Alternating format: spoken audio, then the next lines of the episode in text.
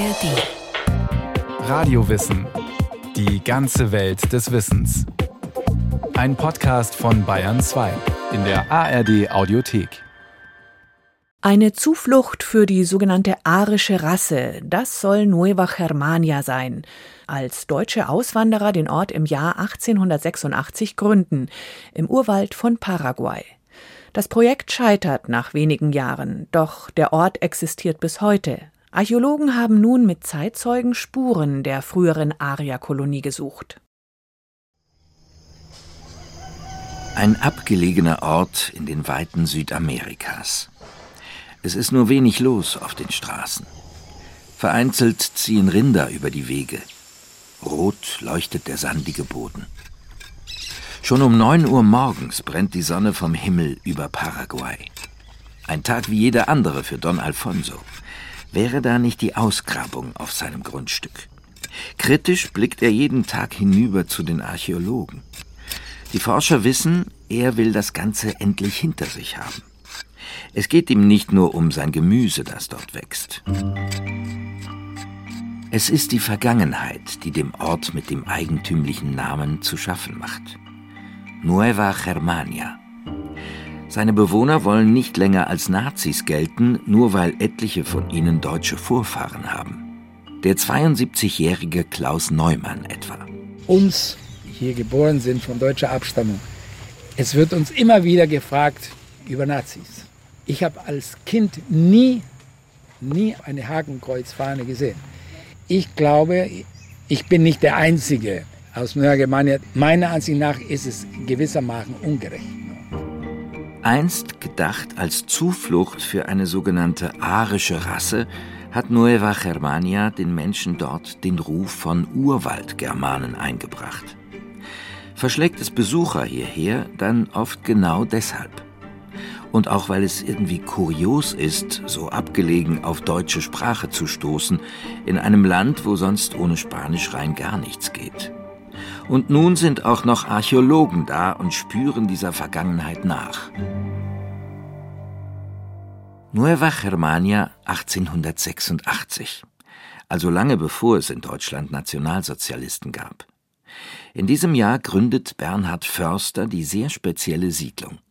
Zusammen mit seiner Frau Elisabeth Förster-Nietzsche, der Schwester von Philosoph Friedrich Nietzsche. In einer zeitgenössischen Werbeschrift lässt das Ehepaar wissen, wir werden eine arische Herrenrasse züchten, hier in den Wäldern Südamerikas. Unser Neugermanien wird ewig dauern.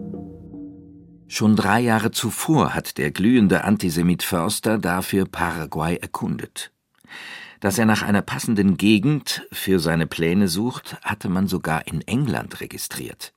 Im Februar 1883 heißt es in der Zeitung The Times Herr Dr. Förster, einer der Anführer der antisemitischen Bewegung in Deutschland, schüttelte den Staub eines undankbaren Landes von seinen Füßen und verließ mit einer kleinen, aber ergebenen Gruppe von Anhängern Berlin, um sich nach Paraguay einzuschiffen, wo sie ein neues Deutschland gründen wollen, unbeschmutzt von irgendwelchen Nachkommen Abrahams.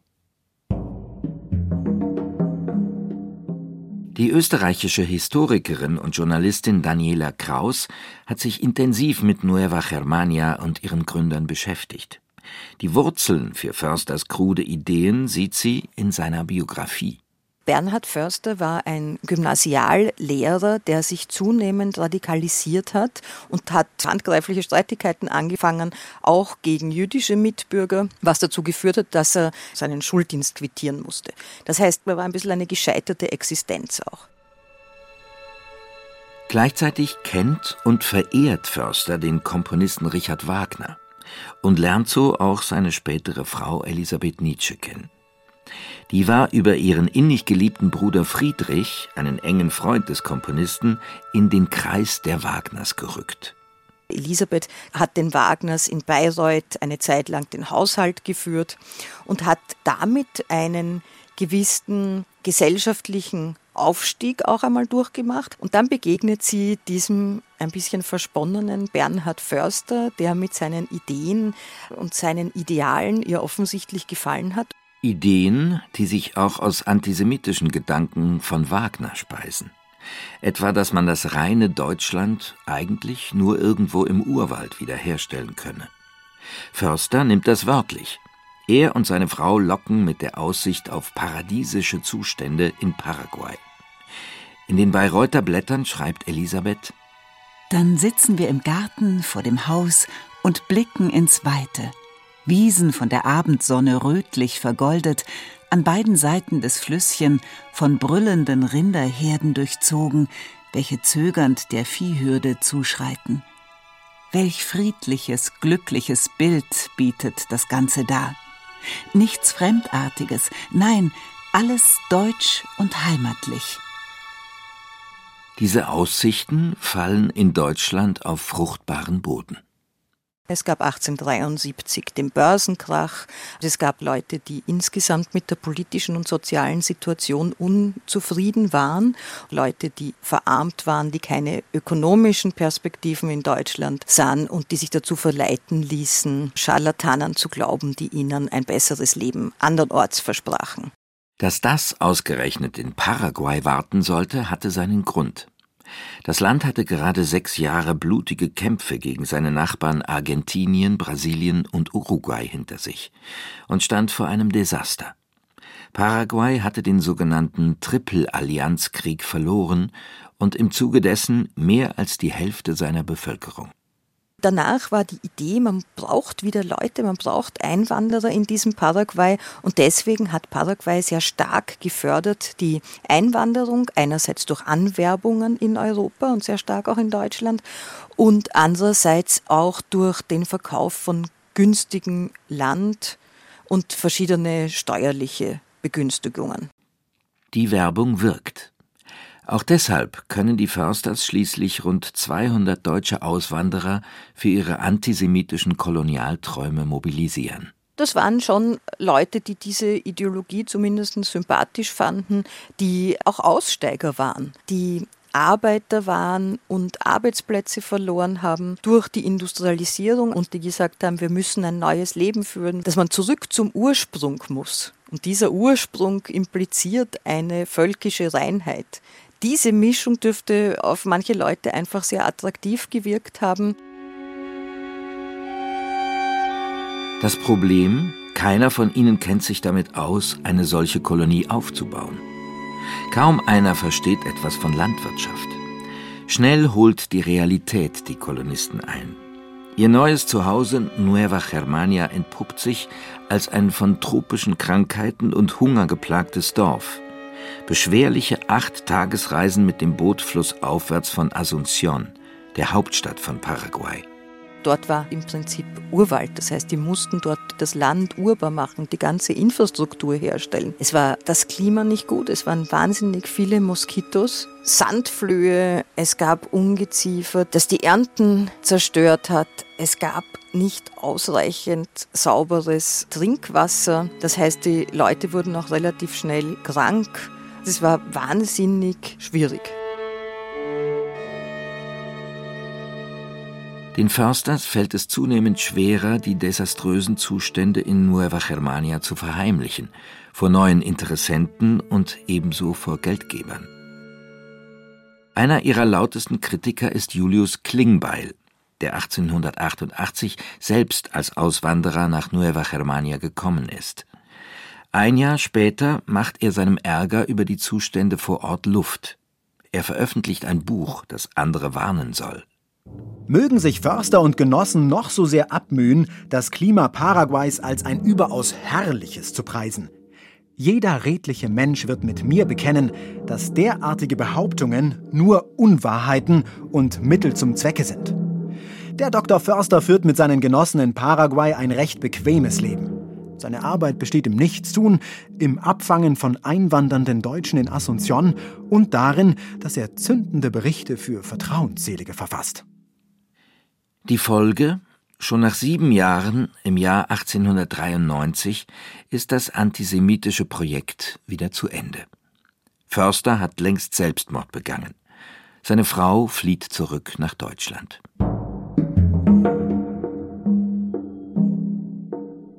Man könnte das Geschichte sein lassen. Ein kurzes, dunkles Kapitel deutscher Auswanderer.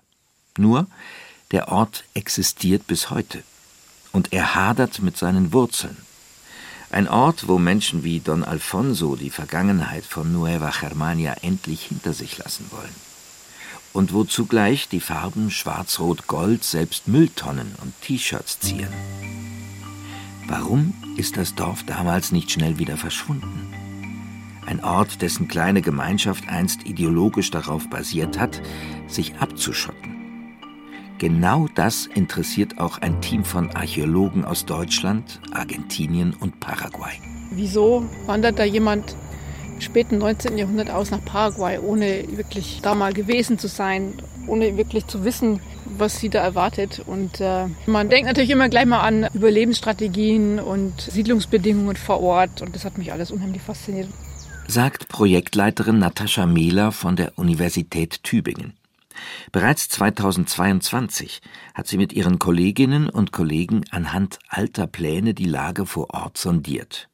Ausschau gehalten nach Resten vom angeblich recht herrschaftlichen Hof der Försters. Da gab es in diesem Plan eine klare Fläche, die da eingezeichnet war. Und als wir dort vor Ort waren, auf diesem großen Grundstück, sind wir das erstmal abgelaufen und haben aber überhaupt nichts davon entdeckt. Eine Senke im Terrain, einen Brunnen, einen Ziegelhaufen vielleicht hat das Haus der Försters vielleicht doch auf einer ganz anderen Fläche gestanden, zum Beispiel im alten Ortskern von Nueva Germania, an der sogenannten Plaza. Die Bewohner von Nueva Germania, die erzählen uns, dass hier der Försterhof war. Also die sagen was ganz anderes, als auf der Karte eingezeichnet ist. Und da gibt es tatsächlich eine Bauruine, da kann man noch Brunnenreste sehen. Frühjahr 2023. Pinsel legen rote und weiße Fußbodenfliesen frei. Maurerkellen kratzen an Erdprofilen im roten Boden von Paraguay. Die Archäologen ringen sie seit Wochen mühsam der Vegetation und den Moskitoschwärmen ab. Doch sie müssen sich beeilen. Es ist neun Uhr und die Sonne drückt. Ab Mittag wird es zu heiß sein. Oder plötzlich wie aus Eimern regnen. Es herrscht Regenzeit. Und nicht nur das macht den Forschern zu schaffen. Wir müssen die Grabungsmethodik anpassen vor Ort. Zum einen an die Vorgaben des Grundstücksbesitzers. Er möchte nicht, dass wir seine Ernte hier gefährden. Dann haben wir keine große Technik dabei, weil das mit dem Zoll sich wirklich zu schwierig gestaltet hätte. Kein Hightech mit Tachymeter und Laserscan. Stattdessen ausgraben wie vor Jahrzehnten mit Nivelliergerät, Maßband und Zeichenblock. Und immer den wachsamen Blick Don Alfonsos im Rücken. Dennoch sind die Wissenschaftler weit gekommen. Wir hatten keine Ahnung, wie groß das wird. Und jetzt stehen wir hier vor fast 30 Metern Gebäude mit mehreren Adaptionen und Ergänzungen. Das ist natürlich auch deutlich mehr, als wir erwartet haben von der Größe her. Sagt Attila Deschi von der Universität Tübingen über das, was von dem einstigen Haus noch erhalten ist. Das Haus der Försters? Bislang haben die Archäologen nichts gefunden, was diesen Verdacht weiter erhärtet. Gerade verschafft sich Natascha Mehler einen Überblick über die Fortschritte. Das ist das Haus von einem Herrn Freitag, den wir in den Schriftquellen gut fassen können, der auch eine wichtige Position innehatte hier im Ort. Das sieht man im Prinzip ja auch, dass es ein stattliches Haus ist, mitten an der Plaza. Georg Freitag kümmert sich damals um die Küche. Er versorgt Neuankömmlinge in ihren ersten Tagen in der Siedlung. Er ist eine der ersten Anlaufstellen für all die, die ihr Glück fortan in Nueva Germania suchen. Genau das macht die Arbeit hier für Attila Deschi so spannend. Wir wissen ja gar nicht, ob alle, die da mitgekommen sind, das Ganze auch ideologisch unterstützt haben oder einfach gesehen haben, einen neuen Anfang auf der anderen Seite der Welt zu starten. La intención es el rescate de la memoria histórica de la primera comunidad eh, alemana que llegó al Paraguay. Ziel des Projekts ist es, die erste Generation von Menschen aus Deutschland zu verstehen, wie sie sich an den Ort anpassten, die Beziehung zu den Menschen hier in Paraguay. Sagt Ruth Alison Benitez. Sie ist archäologische Cheftechnikerin des Nationalen Kultursekretariats in Paraguay. Wie stark haben sich die ersten Siedler an den Ort, die lokale Bevölkerung angepasst? Wie abgegrenzt? oder das gepflegt, was sie für besonders deutsch hielten. So etwas soll die Ausgrabung zeigen. Doch um die erste Siedlungsphase zu erkennen, braucht es Funde, die diese Zeit bestätigen. Bisher haben die Archäologen fast nur Reste späterer Zeit gefunden. Patronenhülsen, Bonbonfolie, Schuhsohlen aus Kunststoff, ein Bild von Papst Johannes Paul II. Entmutigen lassen sich die Wissenschaftler davon aber nicht. Denn verglichen mit Vorgeschichtsforschern haben sie einen Vorteil. Sie erforschen Zeiten, in denen sie ihre Ausgrabung mit Schriftquellen abgleichen und ergänzen können. Und nicht nur das. Jetzt sind wir im späten 19. Jahrhundert, frühen 20. Jahrhundert und da haben wir die Chance, dass wir mit der dritten, vierten Generation darüber sprechen können, was hier passiert. Und das ist auch ein wichtiger Teil der historischen Archäologie. Historische Archäologie bezieht Zeitzeugen mit ein. Eine Quelle, von der andere Archäologen in der Regel nur träumen können. Vor einigen Tagen etwa hat eine ältere Dame die Ausgrabung besucht. Sie kannte das einstige Gebäude noch aus ihrer Kindheit als Georg Freitag hier nicht mehr gewohnt hat, sagt Attila Deschi. Außerhalb ihres Zimmers und des Hauses war ein Gebäude vorgelagert, wo die Tiere geschlachtet worden sind. Und das sei ein Backsteinboden gewesen in diesem Schlachtraum. Und das hat sie immer sehr verstört, diese Tiere zu hören, wie die geschlachtet werden, direkt neben ihr. Daran hat sich sehr, sehr gut erinnert. Auf der anderen Seite vom Haus war das Zimmer von ihrem Vater. Da durfte sie nicht rein. Aber sie hat ein paar Mal gesehen, dass der andere Fliesen hat, nämlich diese sechseckigen Fliesen. Und das passt ganz gut zu dem, was wir hier haben. Es sind Details aus dem Alltag, über die die Archäologen sonst nur mutmaßen können. Details, die den Forschern auch helfen, ihre Grabungsflächen gezielter anzulegen. Aber die Arbeit mit Zeitzeugen bringt auch Probleme mit sich. Zum einen sind sie häufig sehr alt, ihre Erinnerung verblasst. Zum anderen müssen sie sich hier einer Vorgeschichte stellen, die ihnen bisweilen den Ruf als Erben von Försters Aria-Fantasien beschert hat, mit Büchern, auf denen Hakenkreuze prangen. Etliche der Deutschstämmigen in Nueva Germania reagieren daher freundlich zurückhaltend, wollen die Ausgrabung besuchen und kommen dann doch nie. Einzelne sind aber auch neugierig und erzählen. So der 72-jährige Klaus Neumann. An dieser Plaza gab es früher keine Kirche. Dieses Haus, das war eigentlich das größte Haus hier im Stadtplatz. Und etwas weiter, da wohnte die Familie Wolf und daneben die Küchenmeister. Das waren die Familien hier am Stadtplatz. Klaus Neumann wohnt nicht mehr im Ort. Er ist aber hier geboren und aufgewachsen. Sein Urgroßvater war einer der ersten Siedler hier. Was er aus seiner Kindheit erzählt, weist darauf hin, dass vielleicht nicht alle, die mit dem Gründerehepaar ausgewandert sind, ihre Ideologie teilten. Oder sie zumindest vor Ort weniger wichtig war, als die Försters in Europa glauben machen wollten. Als ob hier eine antisemitische Stimmung gab in Nueva Germania, ist Mumpitz, das ist Blödsinn. Die erste Heirat in Nueva Germania war zwischen Fanny Schubert und Max Stern. Und Max Stern war Jude. No? Ein wichtiges Puzzlestück in der Geschichte des Ortes und für das Verhältnis seiner heutigen Einwohner zu ihr.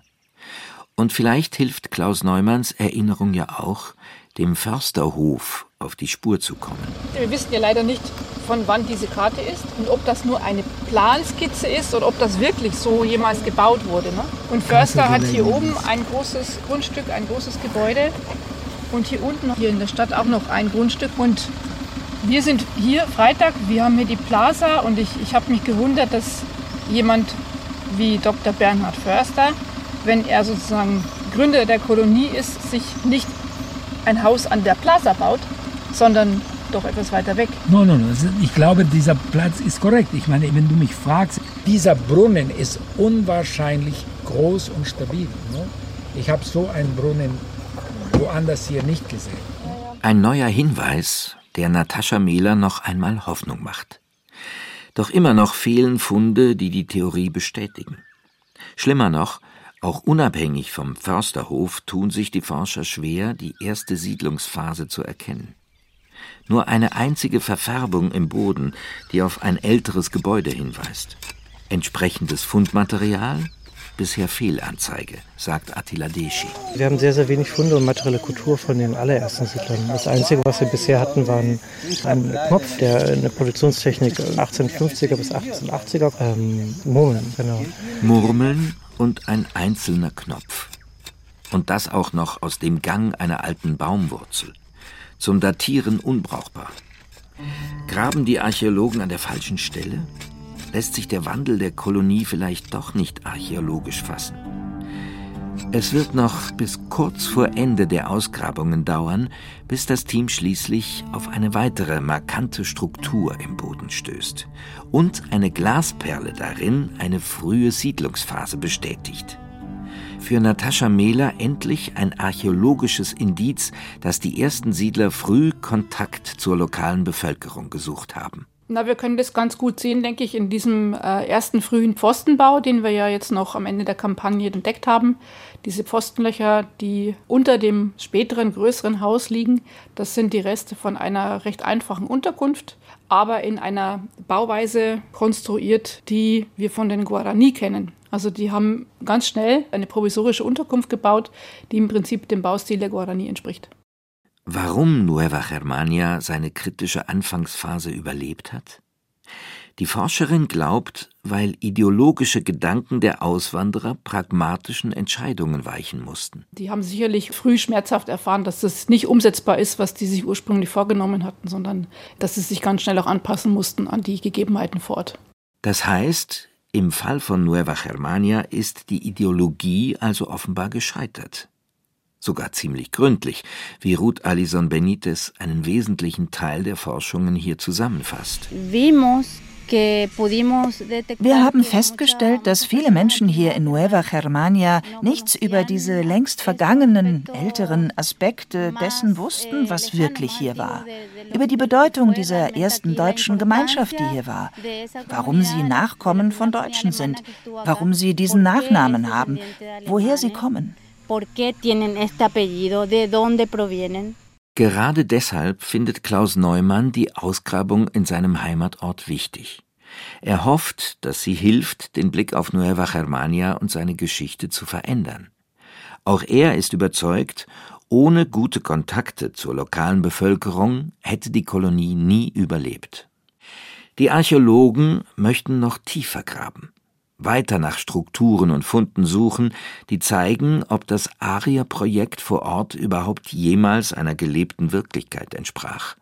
Ich hoffe, dass die Arbeit jetzt zumindest auch hier ein bisschen Interesse an dieser eigenen Vergangenheit generiert und nicht nur so eine Ablehnungshaltung. Dass auch vielleicht eine gewisse Art von Wertschätzung mit dazu kommt dann für die Leute hier vor Ort. Immerhin.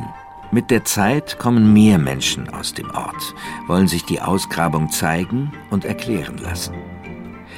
Trotzdem haben die Forscher noch Arbeit vor sich. Don Alfonso, der Grundstücksbesitzer, ist nach wie vor froh, wenn er die Grabungsfläche bald umpflügen und mit Gemüse bebauen kann.